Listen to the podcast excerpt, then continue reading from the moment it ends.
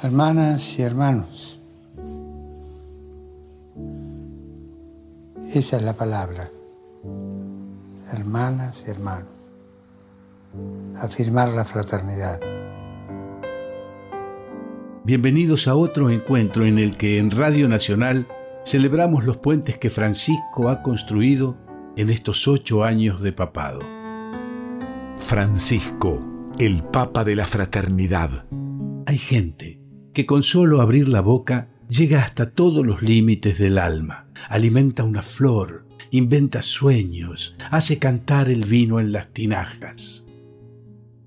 Estos versos pertenecen al poema Gente Necesaria de Hamlet Lima Quintana y qué bien pintan a nuestro Papa Francisco, que se ha transformado en la gente necesaria de esta época.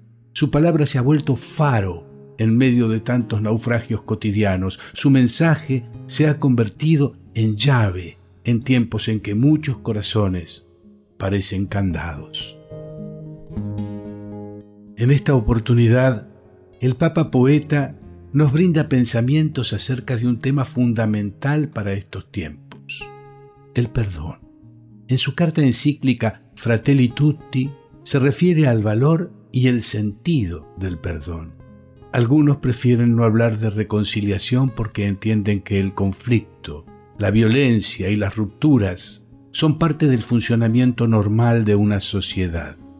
De hecho, en cualquier grupo humano hay luchas de poder más o menos sutiles entre distintos sectores. Otros sostienen que dar lugar al perdón es ceder el propio espacio para que otros dominen la situación.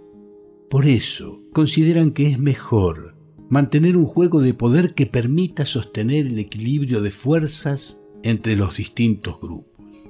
Otros creen que la reconciliación es cosa de débiles, que no son capaces de un diálogo hasta el fondo y por eso optan escapar de los problemas disimulando las injusticias. Incapaces de enfrentar los problemas, eligen una paz aparente Jesucristo nunca invitó a fomentar la violencia o la intolerancia. Él mismo condenaba abiertamente el uso de la fuerza para imponerse a los demás. Ustedes saben que los jefes de las naciones las someten y los poderosos las dominan. Entre ustedes no debe ser así.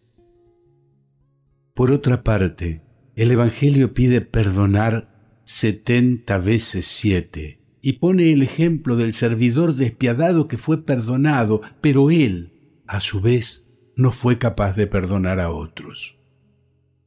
No se trata de proponer un perdón, renunciando a los propios derechos ante un poderoso corrupto, ante un criminal o ante alguien que degrada nuestra dignidad.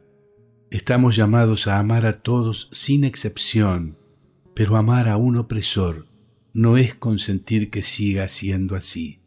Tampoco es hacerle pensar que lo que él hace es aceptable. Al contrario, amarlo bien es buscar de distintas maneras que deje de oprimir.